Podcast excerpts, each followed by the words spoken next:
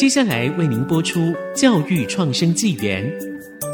本节目由联华电子科技文教基金会赞助。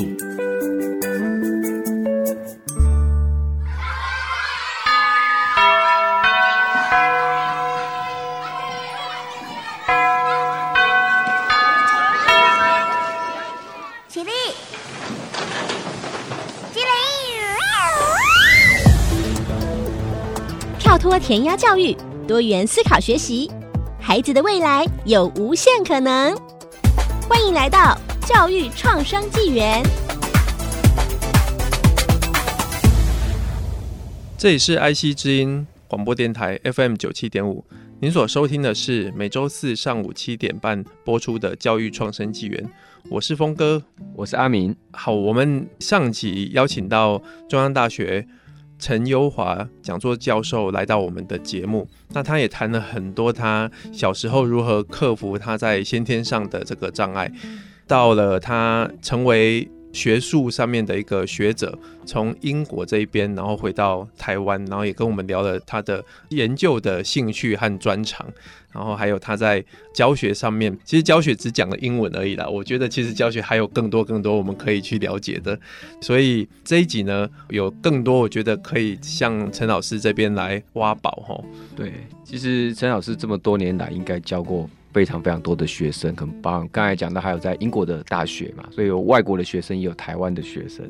那不知道老师对这些学生有没有什么样特殊的经验，或是觉得哎，两地的学生的状态的不一样，或是不同世代的学生，老师有没有什么一些可以跟大家分享的？哦，这个英国的学生跟台湾的学生是大大不同。我有一句俗语是，在英国是学生追着我跑，在台湾是我追着学生跑。好，我再讲一遍，在英国是学生追着我跑，在台湾是我追着学生跑。我想大概是他们付了很多学费，他们觉得一定要好好的 跟老师学习知识。这样对，在英国的话，假设我进到办公室不锁门的话，那我大概没有得到半刻的休息，也没有得到半刻可以做自己的事情。在英国，我进到办公室的第一件事一定是锁门，这样子的。那在台湾的话，我发现。如果你不自己去安排时间，说哎，请谁谁谁到我的办公室，我们想聊什么，想讨论什么，好像很少的学生会主动来跟老师讨论一些东西。为什么会造成这个不同呢？我后来发现了，是跟家庭教育有关。在英国的话，你十八岁以后，父母对你是完全没有责任的，你的经济上绝对是需要独立。那即使你住在家里，你也是必须付水电费、房租、吃饭费，通通都要的。那对小孩子而言，他就是我就要赶快的吸取足够的知识，培养自己的能力，能够独立。那在台湾，尤其是最近几年了，我觉得很多的妈宝跟爸宝，这是让我非常非常担心的一件事情。父母对小孩的照顾是无微不至，然后父母。也不忍心让小孩子吃苦，这是我觉得需要去被改变的情况。譬如说，我有一个学生，他呃四肢健全，没有任何的身体缺陷。他的父母呢，换季的时候从台中开车到他的宿舍，把他那个厚重的衣服拿到台中去洗，然后要帮他换棉被、换被单。那另外一个学生呢，他家是在台北，那但是他父母在桃园那边有帮他买一个房子，周末的时候父母就会去看他，那他就会留着一个礼拜的碗来给他的妈妈洗，所以这个小孩子就不会有任何处理生活的能力。那有一次我实验室办聚餐吃火锅，那我请他来主办，那吃火锅要有瓢。对不对？结果他买了一个瓢，就是有洞的。那请问火锅怎么吃？所以我觉得这个父母对小孩子照顾得太多了，而且太体谅他们了，把一些东西误解了。譬如他们把这个适性发展，他们会做过度的解释。适性发展指的是说，小孩子可以随着自己的性向。然后去选择适合自己的专业领域，我觉得这才叫做适性发展。但是呢，有些父母会把它当成说小孩子可以有随便的行为。那我觉得这是需要被改变的，因为你这样子的情况其实是让他以后没有办法在这个社会里面去生存。那我有认识一个高科技公司里面的主管，他就说现在进来的这些年轻人，常常有时候做一两年他们就离职了。他们所想到的就是所谓钱多事少离家近，可是世界不是这样子运作的，这样子，我觉得其实是需要被改变的。我觉得这个跟我们前几集在谈到台大的学生有歧视的案件，或者是中一中一些歧视这个新闻，其实是很连贯的。就是发现我们的孩子他有可能真的就是念顶大的，但是父母就会觉得说啊，他这么会念书，其他都可以不要管了。所以刚刚听到很夸张的一个礼拜的碗 都叫妈妈洗，跟我之前在大学当。博后的时候遇到的，我有跟听众朋友分享过嘛。他们就是很会写程式的这些奥林匹亚的选手，但是他们连着装啊，或者是这些生活上面的这些，其实真的就是爸爸妈妈在照顾他们，帮他们背书包，然后提鞋子，然后把孩子送来学校给教授带他们出国比赛。这样的一个情况的发生，就会导致孩子就觉得说啊，我就是念书很厉害，我就可以什么都不用管了。那也导致我们的社会好像就是变成说，我们的价值观上面其实是有一些问题的。学生觉得，呃，我只要专注的做我可以做的事，其他事情我就交给爸妈。那跟他出来社会待人接物，或者是陈教授有提到说，在工作上面，我是不是要持久坚持下去做？其实。都有很大的一个相关性。我觉得父母忽略了一个东西，做那些日常生活的事情，其实也是一种训练。譬如说，呃，我们做家事，假设有很多脏的东西要清理的时候，你不会做完一件脏的事就去洗手一次嘛？那应该是说，所有脏的事情一起做。然后再去洗手一次，那其实这中间是有逻辑的，所以做这些日常生活上的这些事情，也是一种逻辑上的训练，而不是只有读书。你的读书如果只是这样子读书的时候，那就叫做死读书。那我有一个朋友，他的小孩原来是在某一个中学读资优班，那他一直都是校排第一，后来他可以。繁星推甄到台大电机，可是要到了台大电机大二的时候，他就被二一了。那，如果他没有好好念，有三一的情况，他就要被退学了。我们后来就问到他一个东西，因为他读的那个中学，就是所有的事情老师帮他安排好了。那可是大学我们知道不是这样子念的，那你自己需要有一些规划。那所以他就没有办法适应大学的这种自主学习。那其实像陈老师这样带的学生呢，那其实我们也发现有很多的学生呢，在老师的熏陶之下，不管是学术啊，或是职涯，都获得很好的成功，在工作上这样。不晓得老师是有什么样一个特殊的方法去支持或是引导学生，让他们在自己的学术跟生涯中的一个发展。好，我在我早期的时候，我其实花了很多的时间陪伴他们。就是他们在写论文，在各方面，其实我花了很多的时间陪伴。所以，当你在陪伴他们的这个过程，就是建立他们的认知。跟他们的习惯，那当后来我前几届的学生里面，就会有一些很好的发展。那当后来的几届的学弟妹们看到前几届的学长学姐们有很好的发展的时候，那他们也就愿意花这样子的心力去做这样子的事情。那可是。最近这几年，我觉得最近这两三年，整个社会风气变了，就是尽管他们知道他们的学长姐的发展非常好，但是他们仍然会把那个价值放在不要那么辛苦。譬如说我我有鼓励某一个学生这样子说，你好好做，好好努力，你可以像你的学长姐一样。他说：“老师，我不想那那样的，我想找的一个工作就是可以周休二日，然后可以很轻松。”那我觉得这个东西就是回过到来讲，就是父母对他的这样子的影响里面，让他不会有这个责任感，所以他在做他的选择的时候，他都会找一条比较轻松的路。那我觉得把这样一个问题如果拉高一个层次的时候，那这就是国家问题了。嗯，我想你们现在都知道，我们的疫情就是当兵的时间从四个月改成一年。嗯，我觉得四个月改成一年是因为国防上的需要，但是我觉得前提是先要建立这些年轻人的认知。如果他们没有准备接受这样子的一个训练的心智，你改成两年也是没有用的。是，好，我们稍微休息一下，待会马上回来。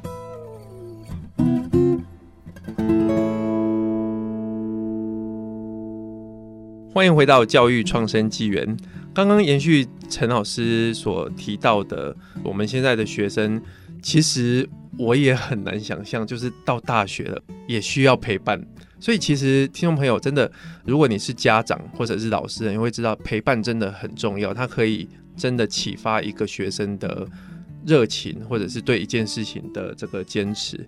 那我想帮听众朋友问一下，就是很多的家长都会说，现在我们的孩子都找不到学习的动机。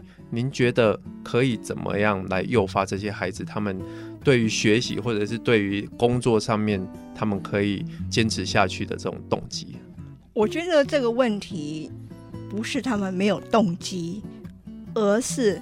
他们觉得选项太多了，或者是说，如果我不喜欢，你们就会妥协。我觉得在有一些时候，不管是老师还是家长，一定要有适当的坚持。假设有一个小孩跟你说：“我没有动机吃蔬菜”，请问你会答应他不吃蔬菜吗？或者说他感冒生病了，我没有动机吃药，请问你会答应他不吃药吗？我觉得这个本身不是他们没有动机，而是他们觉得你们会答应他别个选项。那当然，小孩子可能会缺少方向。那我觉得我们可以帮他们逐渐设立短程目标、中程目标跟长程目标。那在这个短程目标的时候，你就是陪伴着他走过去，不要有一些妥协。当你这样陪伴他走过去，他逐渐的获得了他所要的，他就会慢慢的有了动机。我举我一个学生的例子，他本来只对写程式有兴趣，所以他对写论文、做研究，他是没有动机的。我那时候就陪着他去写了一篇会议论文，那后来他从这个会议论文后来被接受了，那也得到了很正面的风评。我就发现他整个人就有一个一百八十度的大转变。那有一次暑假，我通常都会给学生一些放假的时间。他说：“老师，除非家里有事情，我是不用回去的。”很认真。对。然后他要准备做下一个实验的时候，我就问他说：“你下一个实验的东西你准备好了？”老师，我已经都准备好了。那其实这些东西都是我没有督促他，他就自动。所以你能说他没有动机吗？他是有动机，只是他在先前的时候，他不知道自己可以也做好这些事情。所以有的时候那个短程的目标是我们可以去帮他设立的，就是跟着他一起去设立，嗯、然后陪着他去完成。对，哦、但可是常常会有一种情形，是就是老师，我对写论文没有兴趣。我真的没有兴趣，然后呢，家长或老师就妥协了。那你每一个东西你都可以妥协的时候，他怎么会有动机呢？是。那陈老师谈到刚才陪着学生，这陪伴的过程很重要。那我们也知道，其实陈老师呢，也也把陪了很多学生的这些经验呢，最近就集结成一本书，叫《一百二十公分的爱》。那还有前一本书叫《一百二十公分的勇气》。那这两本书。名字看起来都很相像，有什么样的不一样？是不是可以请老师来分享一下？好，第一本书《一百二十公分的勇气》是张老师文化出版，那那本书是二零一一年出版的，这本书后来被选为优良中小学读物。那这本书主要是描述的是我个人的生命故事。那第二本书是一百二十公分的爱，是由城邦文化集团的启示出版社出版，那是二零二二年出版的。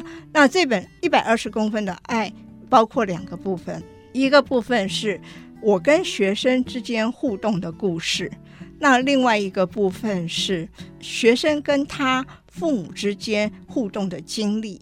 那这样的经历如何影响到他们的发展？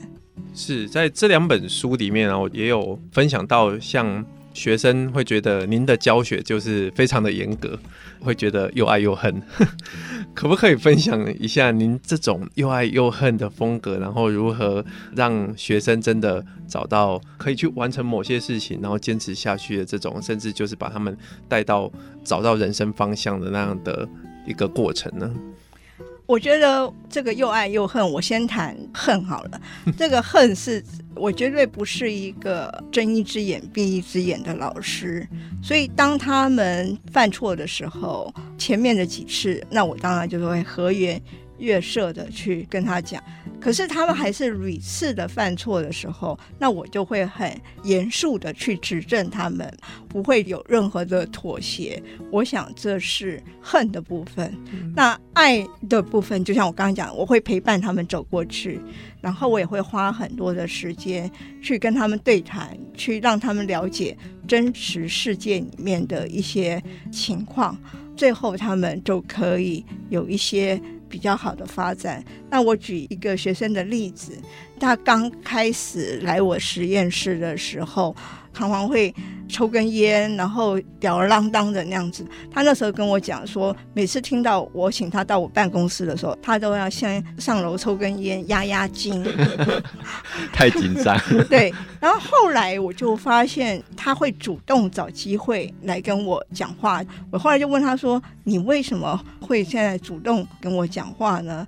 然后他说：“我发现跟你讲话的时候会有一些温暖的感觉。”因为他的父母比较没有发挥功用，所以我之后我就有扮演一个，就是让他认识真实世界的一个角色。其实他那时候快要毕业了，那我就跟他讲，你要好好努力呀，然后将来可以找到好多工作。他说：“老师，我已经找到好的工作了。”哦，我说那很好啊。然后他就说：“我那个工作有七八万块钱哦。”我心想：硕士毕业怎么可能？他说：“你老师，你怎么不相信我？”我说：“你要去了解一下。”好，就在当天晚上快要十一点的时候，那这个学生就站在我办公室的门口，他像一只斗败的公鸡，然后他就说：“老师，你是对的，我被骗了。”他说：“其实当时我的朋友跟我说，我的老板想看看你的城市的能力，所以我朋友就把一些城市让我写。”后来我写完以后，我的朋友就说：“我的老板很欣赏你，呃，你毕业以后你就可以到我们公司。那我们老板说可以给你七八万块钱的薪水。”后来这样子的事情就发生了几次，所以我就认为我将来毕业以后就可以到这个公司了。可是刚才我打电话给我的朋友的时候，朋友告诉我说：“其实是我是骗你的，因为那时我的程式写不出来。”那我想请你帮我写这个城市，所以我就告诉你说，我老板愿意付你七八万块的薪水。当时当然这个打击对他来讲是很大的，可是我觉得这个东西对他来讲是上他的人生很重要的一个功课。所以我觉得有一些时候，当你去指正这些东西的时候，当然学生可能被浇了一桶冷水，可是他最后会感谢你，帮助他认识了真实的世界。听到那个陈老师哦讲到，不管是在学术上，或者是在带学生上，或者是跟学生之间哎的一些故事等等，其实都非常的精彩哦。那其实陈老师对于中央大学的那个学术的贡献，事实上是非常非常大的哦。各位只要上网去查一下，就会知道哈。那最后想要来跟这个陈老师谈谈，就是说，哎，你对未来的一个教育的看法是怎么样？特别是在人才这个部分，有没有什么一些建议想法？当然，一个大学老师的职责就是教学、研究、服务。那我未来当然这三方面当然都是不容忽视的，这是一个大学老师的基本职责。但是，我觉得一个大学老师除了教学、研究、服务这三方面之外，他还要应该有的就是社会贡献。